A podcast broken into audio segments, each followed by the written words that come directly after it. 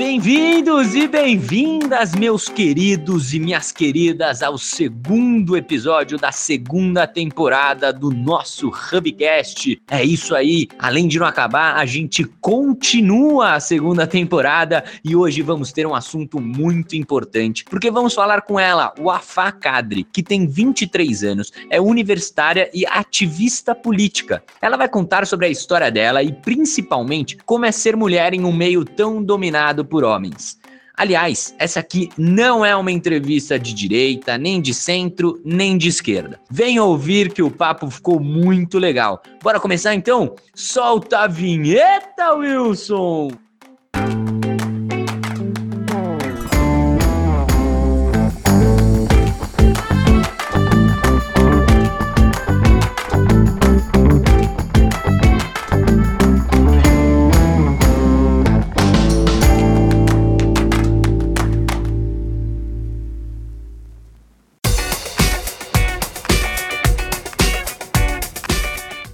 Hoje na nossa mesa de bar online teremos a ilustre presença dela, que tem 23 anos e é uma ativista política, Wafá Kadri. E aí, Wafá, tudo bem? Tudo ótimo e com vocês. É um prazer estar aqui nessa mesa hoje. Muito obrigado por topar participar dessa brincadeira com a gente. E aí eu vou apresentar quem mais está nessa mesa conosco, porque temos ele, o melhor amigo dos famosos, Tiago Amoras. E aí, Tizão, tudo bem? Fala pessoal, tava com saudade desse podcast. Meu Deus do céu, que saudades que eu estava, porque eu também estava com saudades dela. É a nova desempregada do Brasil que já está empregada de novo, dando aulinhas para crianças. E se você precisa de uma professora particular de massinha, é só chamar ela, Nani Bastos. E aí, Nani, tudo bem? Oi, tudo bem? E você, Fê? Gente, eu amei essa introdução. Podem me chamar mesmo, porque, né? E vamos também apresentar ela que compõe o resto da nossa mesa, que pode me derrubar a qualquer momento, porque ela que manda nisso tudo aqui, Letícia Orciolo. E aí, Lê? E aí, pessoal, boa noite. Mais um Hubcast para conta e vamos bater esse papo que vai ser muito interessante. Vamos que vamos, então, um afá, vamos lá. Seguinte, a gente estava pesquisando um pouco sobre você, a gente conversou com o Ti, que já tinha falado com você, que arranjou essa entrevista pra gente, aí ele contou pra gente que você tem 23 anos, que você é universitária. Aí eu me pergunto, você é universitária. Universitário tem coisa pra caramba pra fazer, né? A vida de universitário não é fácil. E aí você ainda por cima, além de ser uma ativista política, resolveu se candidatar a um cargo público. Você está sendo candidata a vereadora. Então eu queria saber se o EAD para você fez toda a diferença e aí você consegue fazer as campanhas ouvindo no celular a aula de boa, dando um migué no professor. Como que funciona tudo isso? Bom, primeiro que é uma loucura, né? Duas vezes loucura, né? Porque primeiro que eu sou universitária e a segunda vez mais louca ainda querendo sair a um cargo público aqui no, no Brasil, que é um país extremamente difícil e que a nossa democracia né, ainda tem muito que melhorar. E por conta disso, eu estava fazendo EAD, né? E também fazendo a minha campanha. Só que infelizmente ocorreram alguns probleminhas na minha, na minha faculdade, porque eu saí, eu, eu saio como vereadora em um partido que é de direita, liberal, e aí é, alguns professores ficaram um pouco incomodados com isso e os alunos também. E eu passei a receber algumas ameaças dentro da minha universidade, mesmo no IAD, e eu tive que trancar a faculdade, faltando apenas quatro matérias. Então, é uma loucura, mas estamos aí. Eu ainda sou universitária e estou pedindo a minha transferência agora. Tá certo, é uma. Bom, enfim, não vamos comentar sobre esse assunto triste que começamos, a pior pergunta que eu podia ter feito. Mas, como a gente não sabia disso, a gente vai continuar como se fosse então a primeira pergunta do nosso Hubcast. Wafá, conta um pouco da sua vida, espero que seja mais legal que tudo isso. Então, eu vou contar como que eu resolvi, né, e como que eu vim parar como ativista política e principalmente concorrendo a um, a um cargo público, né? Quando eu tinha só um ano e meio de idade, nós mulheres, né, principalmente eu que venho de uma cultura árabe, que é uma cultura mais machista mesmo, a minha avó, que é uma libanesa hiper tradicional, como eu era a primeira neta dela, ela não queria que eu fosse criada aqui no Brasil de jeito nenhum. E aí, com um ano e meio de idade só, ela conseguiu uma autorização no consulado do Líbano aqui no Brasil.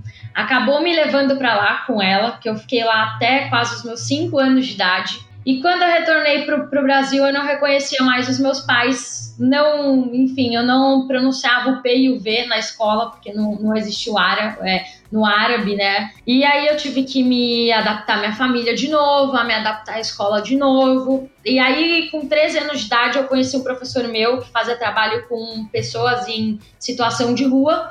Acabei indo, indo um dia, né? Assim, por ir mesmo. E aí, quando eu cheguei nesse trabalho voluntário, todas as, as histórias que eu escutava dessas pessoas em, em, situação de vulnerabilidade é que elas tinham sido abandonadas ou pela família, ou pela mulher, ou pelo irmão, ou pelo amigo, e aí a minha chavinha virou e eu falei, opa, eu também fui abandonada. Óbvio que não é a mesma coisa, já que eu sou hiper privilegiada, eu tinha acesso à educação, eu tinha um teto, enfim. E aí me gerou a empatia de que eu tinha que fazer alguma coisa por essas pessoas, né? E foi aí que eu comecei a entrar de cara em trabalho voluntário. Eu comecei a fazer vários desses toda semana. E aí chegou uma fase que eu comecei a fazer esses trabalhos todos os dias. E aí foi assim que eu comecei a traçar a minha caminhada. Porra, que legal.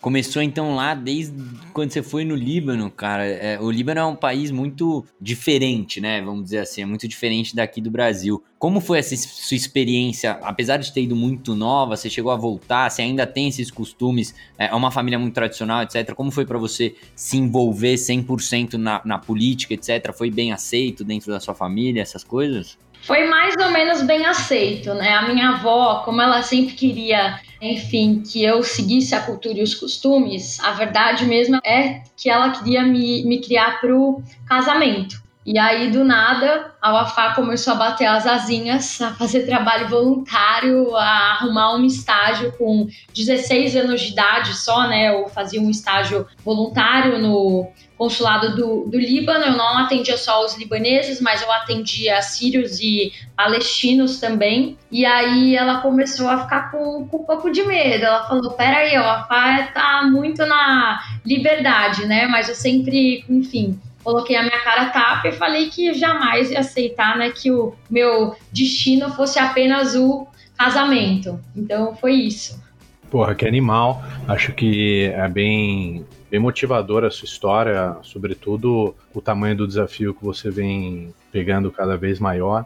Né, mas você teve já uma passagem pelo, pelo Itamaraty, né, como você disse, e começou a entrar mais nisso, né? Como foi essa passagem por lá e quais vivências você, você tem para contar para a gente de lá? Quando eu entrei na PUC, né, para fazer relações internacionais, assim que eu entrei, eu falei que eu, eu coloquei na minha cabeça que eu queria salvar o mundo. Quando a gente tem 15 anos de idade, a gente acha que a gente vai acabar com a fome, com todos os conflitos, e aí eu coloquei na minha cabeça que eu ia ser embaixadora do Brasil na ONU. E aí foi nessa história, né, eu sonhando bem alto, né, bem mais alto que eu, já que eu tenho um metro e meio.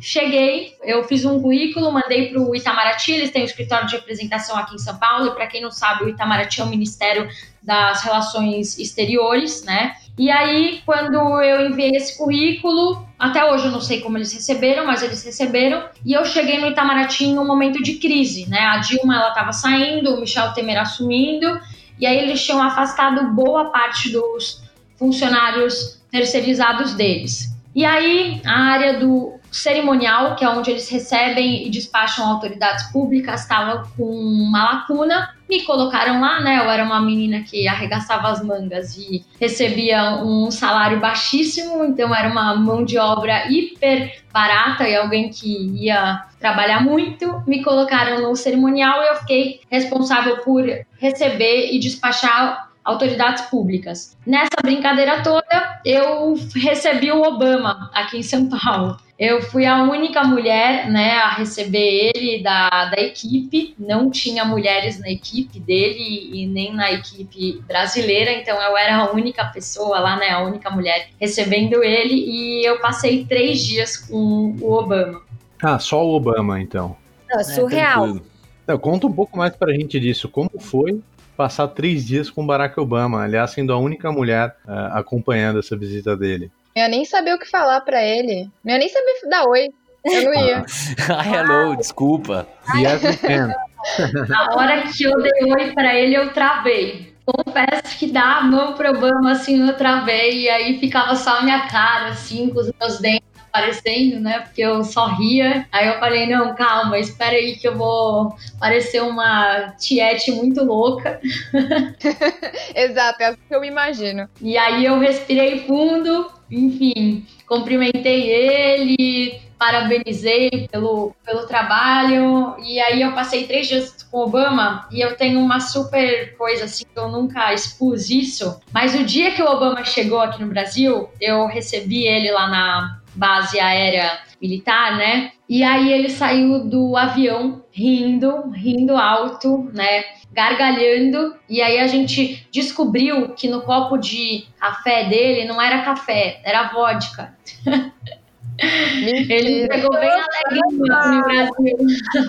Ele, esse Obama. Bom, ele é perfeito esse sentido. né? Vamos combinar. Certeza que não era uma cachaçinha do Brasil que ele tomou depois, mas enfim. E é engraçado, né? Eu, eu- quando a gente entrevista pessoas que têm convidados que conhecem pessoas muito famosas, eu fico pensando, eu fico tão feliz que eu vi a Nani depois de uma semana, ela tá com saudades do Obama. Né? É muito distante da gente. É, Aliás, eu acho que temos um novo recorde nesse podcast. A Gabi Lopes falou de Justin Bieber, Na Cardoso falou de John Mayer e o Afame chega com Barack Obama. Temos um, um novo recorde de pessoas famosas nesse podcast. Sabe aquela história de que você tá a três pessoas de distância de qualquer outra pessoa? Sei lá, eu me sinto agora muito insider. Depois que eu comecei a gravar o Hubcast, eu conheço muita gente. Você tá uma Exatamente. pessoa do Obama. Todo mundo aqui tá uma pessoa do Obama agora. É isso. Eu sou tipo o irmão do Obama agora, eu me sinto muito. Íntima do Obama. É. Rafa, é, voltando um pouco pro papo mais sério, que a gente sabe também, né, que você trabalhou no consulado do Líbano. Como que você foi parar lá? Como que isso rolou? Como que foi? Conta pra gente essa parte também, que é super de curiosidade, acho que principalmente minha e do Raci, né, que a gente também tem essa descendência, do qual nos orgulhamos muito, né, P? Yala. E a Habib. Então, como eu queria né, ser embaixadora do Brasil na ONU, eu participei de uma simulação da ONU quando eu estava na escola. E aí eu representei o Líbano. E eu fui super bem, eu ganhei a aluna, a melhor aluna da simulação. E aí, né, com 15 anos, eu falei: nossa, eu já sou a diplomata. E aí, com 16 anos de idade, né, eu super iludida, fiz um currículo que só tinha os meus trabalhos voluntários e a minha escola. Marquei uma reunião com o cônsul aqui em São Paulo, bem na cara de pau mesmo. Cheguei, e aí, na hora que ele me viu, uma menina de um metro e meio, de 16 anos, marcando uma reunião com ele, ele falou: Meu, o que, que é isso, né?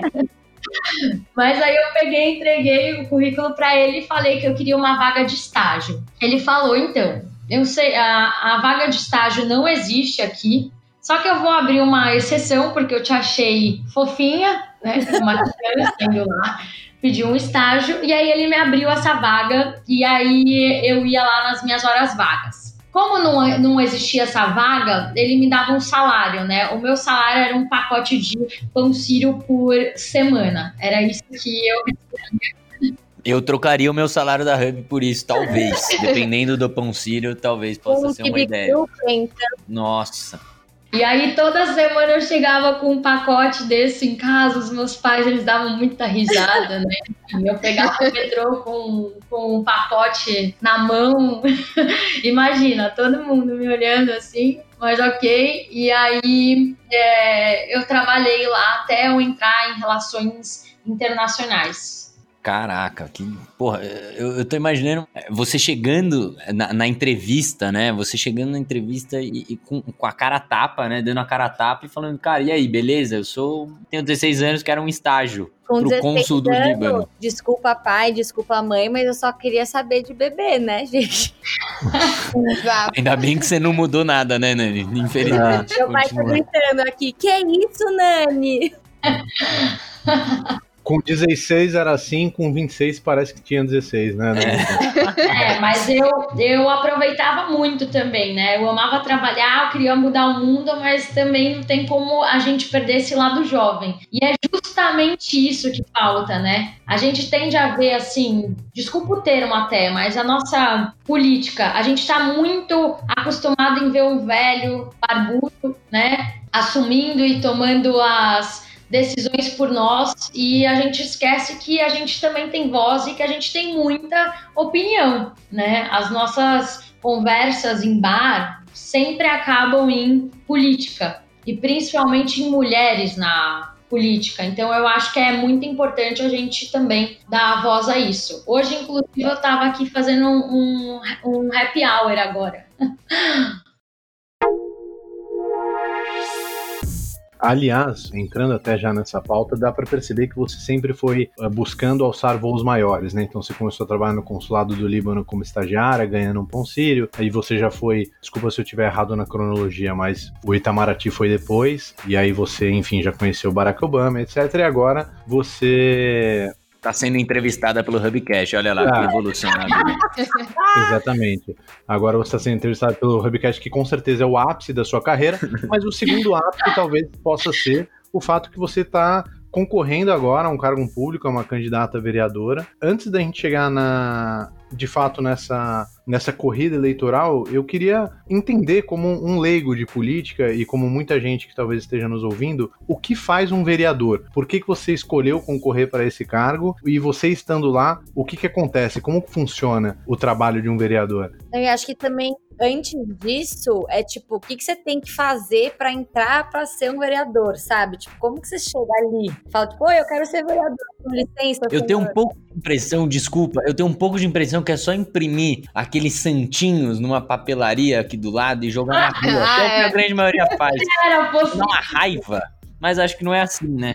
É que vira isso, né? Querendo ou não, vira isso para quem não é muito sério. Mas a realidade é que um vereador, enfim, é o cargo que tem mais proximidade com o povo, porque é o cara que ele tem que responder pelo seu bairro, pela sua cidade. E o que a gente vê hoje, né, é que o vereador ele se elege e fica muito distante de todo mundo. E eu vou ser bem sincera e bem transparente aqui. Só que eu só descobri o que o vereador fazia quando eu fui trabalhar na, na prefeitura. Eu trabalhei na Secretaria de Assistência e Desenvolvimento Social lá com um programa de interiorização de refugiados aqui em São Paulo. E aí eu só descobri o que, que um vereador fazia quando eu fui chamada para representar a minha secretaria em uma audiência pública na Câmara do, dos Vereadores. E aí, nessa audiência pública, era de um vereador lá, que eu não vou entrar no mérito agora, que ele, enfim, acatou a um venezuelano, um venezuelano refugiado que ele, enfim, vivia em um centro de acolhimento nosso. E esse venezuelano ele queria transformar esse centro de acolhimento em uma fábrica de gel. Esse vereador achou essa ideia incrível, resolveu marcar uma audiência pública. Eu fui representando a, a secretaria, e aí nessa audiência os ânimos eles se exaltaram. E aí esse vereador, junto com alguns refugiados, eles vieram em cima de mim. E aí eu tive que sair escoltada da Câmara e tudo mais. e aí foi nessa história toda que eu descobri o que, que o vereador fazia, né?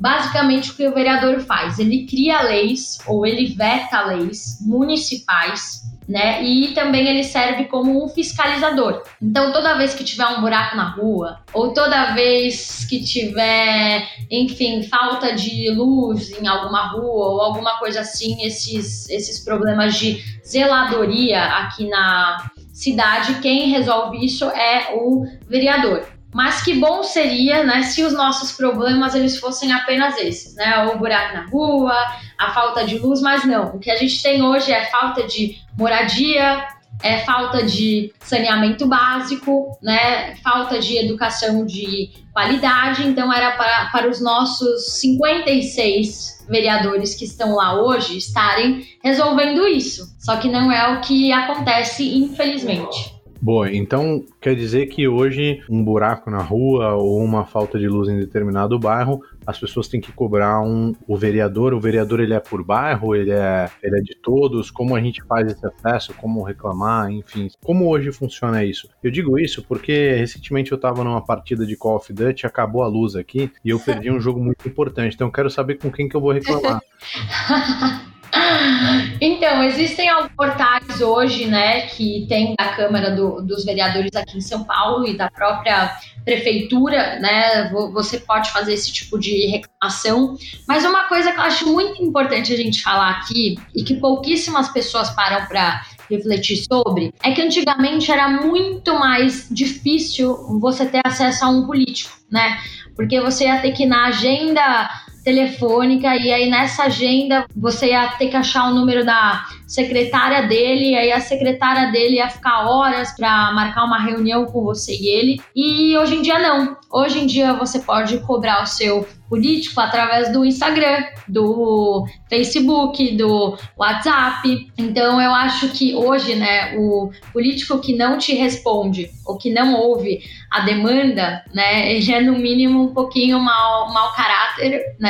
Porque você tem várias formas de cobrar esse político que não está realizando o, o, trabalho dele, né? Porque um político nada mais é que um servidor do povo. Então, se eu estou saindo desse cargo, a minha obrigação é escutar né, e atender às demandas do que as pessoas querem ou das reclamações delas e por aí vai muito interessante. Eu tô aprendendo bastante aqui, não é um assunto que eu domino, mas eu tô amando. E aí, eu só queria que você também falasse, que eu interrompi, né, falei junto com o Ti, é, sobre assim, você falou, ah, eu quero ser vereadora, o que eu tenho que fazer para ser uma vereadora, sabe? Quais as coisas que eu tenho que atingir para poder me candidatar a vereadora? Você pode contar um pouquinho disso, por favor?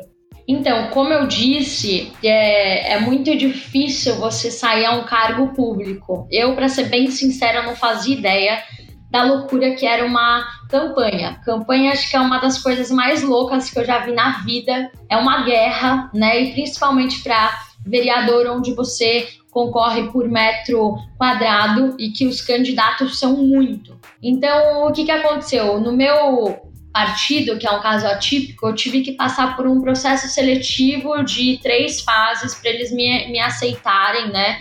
E aí eu tenho que ser ficha limpa, obviamente, né? Tive que ter, enfim, uma proximidade com as ideias do partido, passei nesse processo e aí que começa a parte mais chata e burocrática. Você não é simplesmente imprimir um monte de papel, escrever o seu nome e jogar em frente de escola, que é o que muitos fazem, né? Poluem a cidade, inclusive, e não é só isso.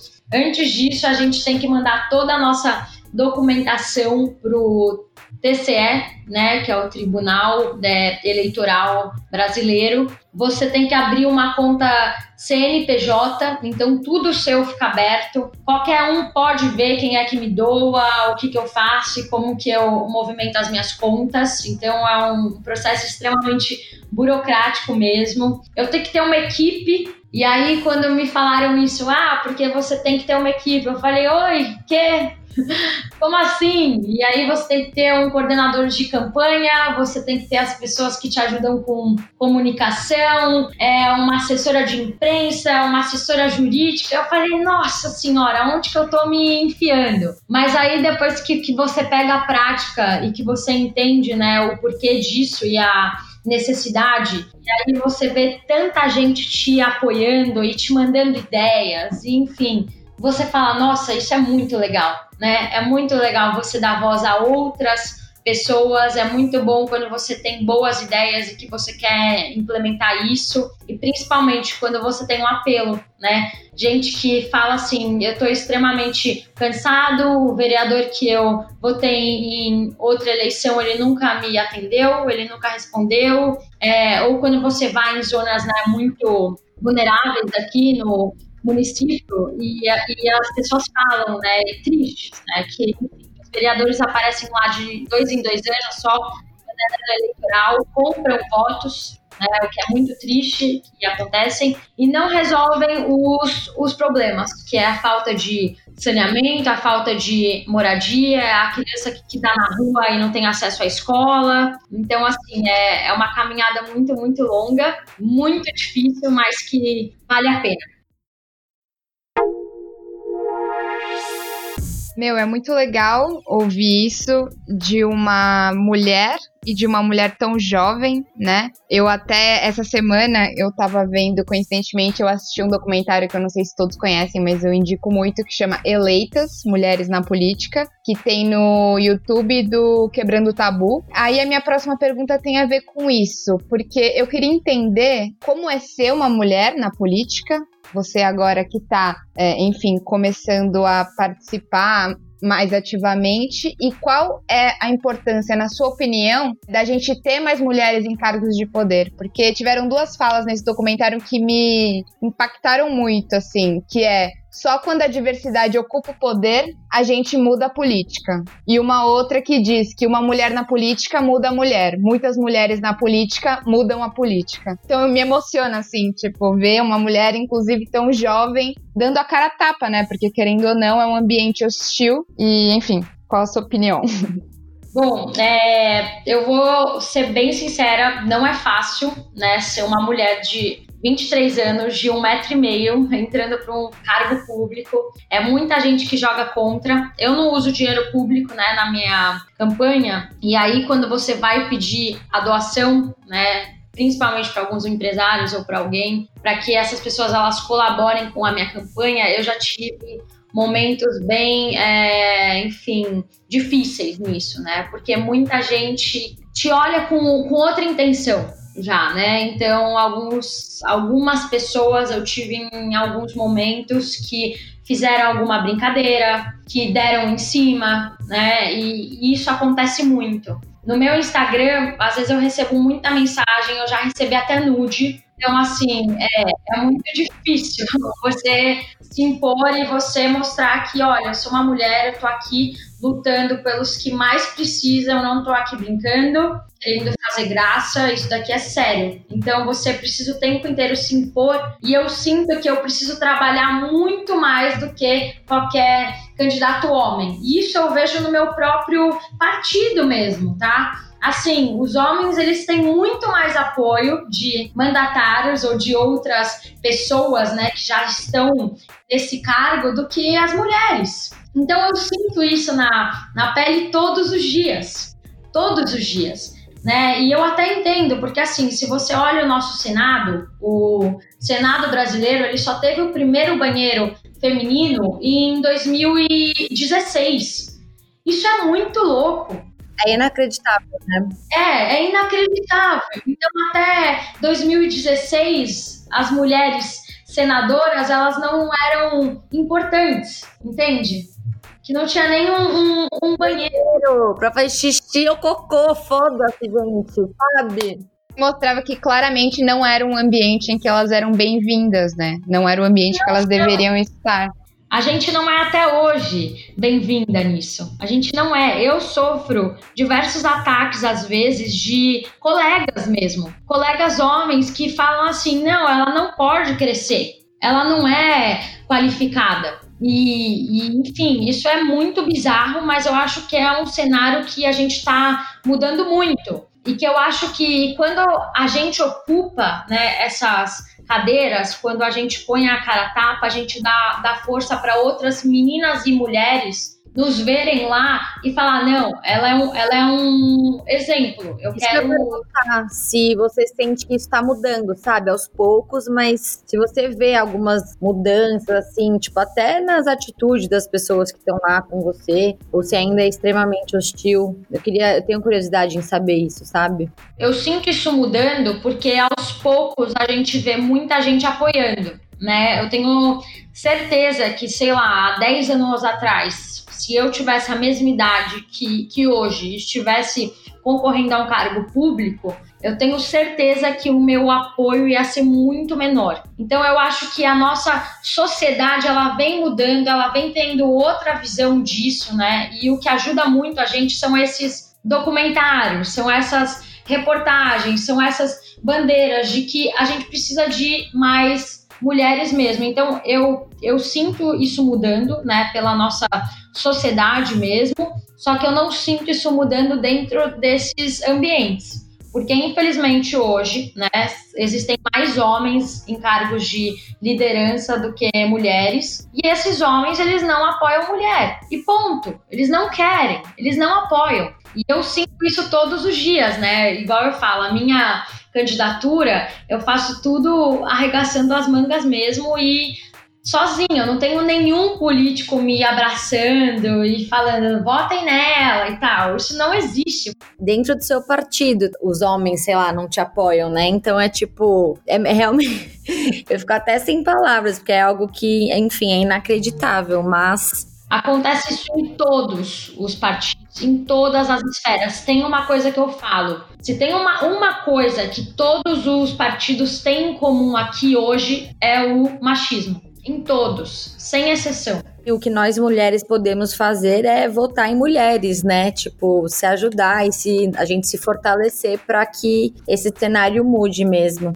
É, e outro termo que eu também vi nesse documentário, que inclusive era a minha próxima pergunta, mas você já respondeu, eu não sabia que existia um termo para isso que chama violência política de gênero, que é não somente para candidatas, ou enfim, quando você vê é, outros políticos chamando de menina, ou falando se acalma, você tá alterada, raspa o sovaco antes de falar comigo, ou falando da roupa, mas TPM. também que é, TPM, ou que induzem também eleitoras, tipo, ah, você não entende tão bem, vota em tal pessoa. Isso se chama violência política de gênero. E eu achei muito interessante que eu não sabia que tinha esse termo. E também outro dado que é 44% das mulheres na política já receberam ameaça de morte, estupro, espancamento ou sequestro. Não é nem uma violência verbal, é uma violência física.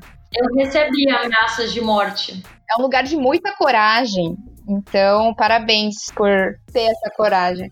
É, eu recebi ameaças de morte, infelizmente, né? Eu tenho certeza que se fosse um homem, ele não receberia. Eu recebi umas fake news também. Eu tenho certeza absoluta que caso fosse um homem, ele também não ia receber isso, é, dado o contexto, né? E outra coisa também que é muito importante. Logo quando eu resolvi sair como vereador aqui, diversas pessoas vieram falar para mim que eu tinha que mudar minha roupa, urgente, que eu não podia usar regata. Hoje eu tô usando, né? Porque tá um calor de 32 graus e eu não ia de casa com manga porque as pessoas querem que eu use manga. Mas a primeira coisa que eu recebi foi que eu tinha que mudar minha roupa, que eu tinha que mudar a minha vestimenta, que eu tinha que mudar o meu cabelo, que eu tinha que mudar isso e que eu tinha que mudar aquilo. E eu falei: "Não, eu não vou mudar nada, porque caso eu mude, eu não vou, eu não vou ser eu, né? E o que eu quero justamente é passar que nós, mulheres, a gente pode sair a um, a um cargo público usando regata, tendo o cabelo azul, é, laranja, curto, longo, e que é isso, entendeu? Ah, sem dúvida nenhuma é uma lição muito grande e uma inspiração muito grande que você deixa, Wafá, o fato de, de você ser mulher universitária, tão nova e concorrer a algo, um ambiente tão hostil a mulheres e, e a jovens também, de certa forma. Então você não só é hostilizada por ser mulher, mas também por ser jovem. E acho que deixa, deixa um recado muito claro de coragem da sua parte. É uma inspiração, sem dúvida, para todas as mulheres também, como as duas aqui presentes já deixaram claro. Eu acho que, independente de posição política ou de, de concordar com as suas ideias ou não, só o fato de você estar se candidatando já passa uma mensagem e já, já cria uma causa. Né, eu, é claro que eu imagino que você não, não deseja que as pessoas votem em você só pelo simples fato de você ser mulher, mas sim pelas suas ideias. Mas tenho certeza que até quem discorda de você no aspecto político sente orgulho de você estar tá concorrendo, né? Ainda que a pessoa não queira que você seja eleita pelos seus ideais, pelo menos fala, cara, que legal que, que ela tá lá. Acho que passa uma mensagem de união que é muito necessária nesse momento, de tanta polarização que a gente vive. Mas abordando esse assunto coragem, você não se sente levemente acuada de talvez chegar lá e encontrar um universo diferente do que talvez se espera? Porque eu vejo muitos políticos falando isso, né? Que, cara, você, quando você entra na política, você conhece de fato a real política e talvez sinta até uma impotência de, cara, e agora? Eu caí aqui dentro do clube do charuto, vamos dizer assim. É como você enxerga esse próximo passo numa eventual eventual eleição? Eu tenho certeza que isso vai acontecer, que eu vou chegar lá e eu vou quebrar minha cara de diversas formas, assim, porque realmente é isso. Só que eu também tenho a consciência de que se eu não colocar a minha voz lá para ontem, daqui 10 anos a gente ainda vai estar tá, vai tá reclamando das mesmas coisas e vão estar tá os mesmos homens lá, brancos, barbudos, ocupando os mesmos cargos e não, e não fazendo absolutamente nada. Então, quando eu coloquei né, na minha cabeça que eu ia sair como vereadora, eu sabia que eu ia enfrentar isso. Só que eu sabia também que isso, isso é, um, é um projeto para daqui 10 anos. Né? Eu quero que, enfim, meninas e mulheres me, me vejam lá penando, mas que elas acreditam que elas podem chegar lá também um dia. Então eu sempre tive isso na, na minha cabeça. Né? E é engraçado falar né, que mais mulheres na política não significa simplesmente a mulher tá lá porque ela tá. É muito mais que isso. E aí tem uma historinha que tem uma tribo na África que elas começaram a ser lideradas por mulheres. E aí nessa tribo, outras meninas que estavam estudando, elas, elas começaram a ver mais interesse em ir até a escola e começaram a ter notas melhores que os meninos. E aí a conclusão foi que essas meninas elas passaram a estudar mais, elas passaram a ter notas melhores que os, que os meninos na, nas escolas, porque elas viam as suas líderes, né, mulheres, e que elas, elas queriam chegar lá um dia. Então eu sempre guardo essa historinha junto, porque é o que eu acredito. Que demais. Uma liderança por exemplo, né, que a gente fala. É, o mundo é das mulheres, gente. Desculpem os homens, mas. Vai ocupar tudo, tenho certeza.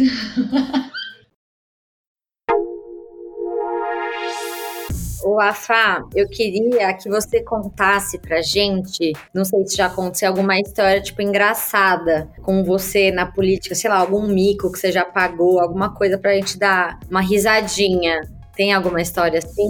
A própria história do Obama levemente embriagado, coisas dos bastidores que você viveu, seja no Itamaraty, seja na prefeitura, seja no consulado do Líbano, ou seja agora nessa, nessa corrida eleitoral? Eu vivi tanta coisa já, gente, que assim, eu não consigo lembrar de cara, mas tem esse fato da Câmara que eu tive que sair escoltada de lá, porque os caras queriam transformar um centro de acolhida numa fábrica de gel. Pra você ter que sair escoltada, isso é tipo, vamos rir pra não chorar, porque pelo amor de Deus.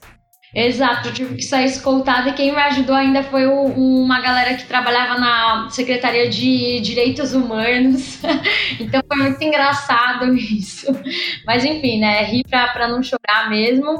E aí teve uma vez também que eu estava participando de um projeto pela prefeitura de interiorização dos refugiados venezuelanos. E era um projeto do governo federal com a Acnur. Só que o governo federal, quem representavam eles eram os, os militares, né, o exército. E aí teve um dia que um militar ele começou a brigar muito comigo pelo telefone, começou a me cobrar umas coisas que ele queria que tinha, que, que, que ele queria que fosse para o centro de acolhimento e tal.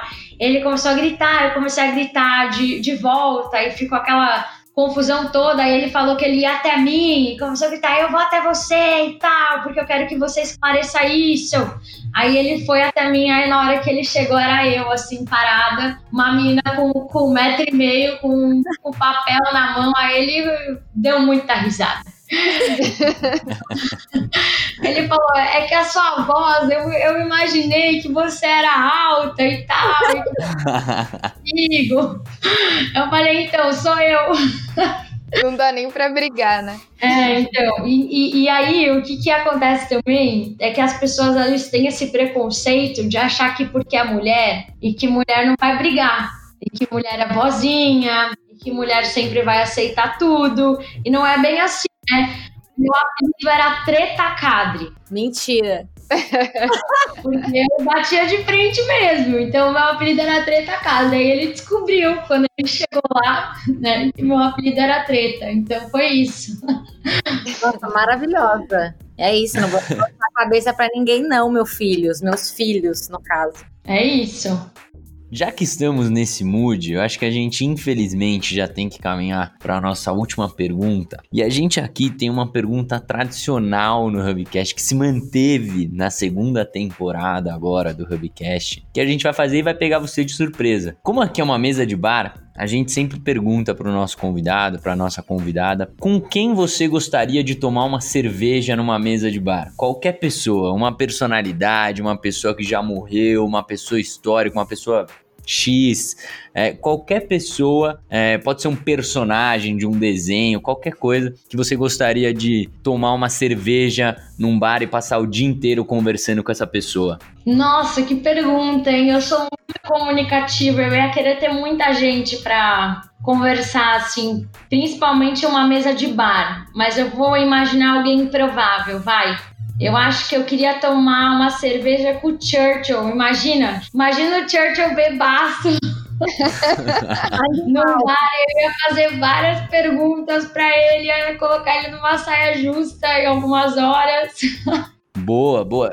Acho que teve alguém que escolheu o Churchill também, não? Eu também acho. Quem que escolheu o Churchill? Ah, não vamos lembrar. Mas teve alguém que teve. Ele ficava com aquele charutão dele e tal. Ele tinha que responder pra Rainha Elizabeth, imagina esse cara bêbado. Ia ser mudado. Eu acho que foi o Isaac do Paris 6 que também Pode falou ser. do, do Churchill. É, pode quase Mas, certeza. Ó, já faz um rolezinho. Já faz com o 6, no 6. Eu, eu tô imaginando o Churchill nervoso pra responder a Rainha Elizabeth e agora pra responder a treta Cadre, né? Aí ia ser um pouco mais difícil. Ia responder. eu- nossa, eu ia colocar ele numa saia justa. Bom, é, acho que é uma resposta. Claro que ia vi- vir nesse tom político também, né? Acho que todo mundo imaginava, mais uma figura aí. É, então, Wafa, queria agradecer você pelo papo de hoje. Acho que foi um papo muito. Muito bacana, né? Acho que teve diversos sentimentos aqui durante o papo. Quem for ouvir isso, com certeza, quem estiver ouvindo até agora, com certeza sentiu várias vezes uma motivação, né? Pra começar, pra fazer algo que não parece estar dentro do seu alcance, mas você tá fazendo acontecer. E eu acho que, como a Nani também já falou um pouco, acho que pra nós, principalmente pros homens que estão aqui escutando até agora, eu acho que tem que ouvir o que foi falado é, e refletir, né? Porque, enfim, não, não tem que comentar nada, tem que ouvir, entender o que acontece e refletir sobre a nossa posição, sobre o que acontece não só nesse país, como no mundo inteiro. E a luta não é só mulheres que devem votar em mulheres, mas a gente também precisa dos homens votando em mulheres, que eles acreditam que sejam uma boas pessoas para representarem eles, né? Não é uma luta só de mulheres, então Perfeitamente. é importante os homens refletirem sobre as candidatas. É isso aí, é isso aí. Então acho que, Rafa, agradecendo novamente o papo. Espero que você tenha gostado. Pra mim foi muito divertido, foi um papo muito leve. Acho que quando a gente fala assim, putz, vamos entrevistar, falar sobre política, às vezes é uma parada mais chata, mais, putz, vou, que nem você falou, putz, tem um cara de 70 anos falando sobre a política, os últimos 50 anos que ele viveu na política. E aí os termos que você não entende nada e tem que balançar a cabeça fingindo que entende. Mas enfim, acho que foi muito gostoso o papo, agradeço demais. Ti, Nan, Lê, obrigado por sempre estarem aqui no Hubcast. E o Afá, obrigado. Gostou de participar? Foi legal? Eu que agradeço, eu amei. E é isso aí, eu quero mais jovens engajados, então sempre me mandem críticas, sugestões, enfim, porque é isso aí. Nós, nós jovens temos o papel, né, de mudar e de renovar. Então é isso. Muito, muito obrigada a todos. Valeu mesmo, meninas, meninos. Obrigada mesmo. É isso aí, então, minha gente. Você que está escutando, escutou esse papo maravilhoso até o final aqui com a gente e gostaria de conhecer mais sobre a Wafacadre, é só seguir ela nas redes sociais. Instagram dela é Wafacadre. E aí, enfim, lá vai ter tudo, vai ter tudo que você pode saber sobre, sobre ela, sobre a história dela e tudo mais. E você que ficou até o final aqui, é provável que você ame os outros Hubcasts. Escute a primeira temporada, escute o primeiro episódio da segunda temporada, porque são tão legais quanto esse. Então, sigam a gente no Instagram também, no arroba Insta da Hub e a nossa plataforma Spotify, tá lá o Hubcast. Muito obrigado por vocês terem escutado até agora. Até o próximo Hubcast.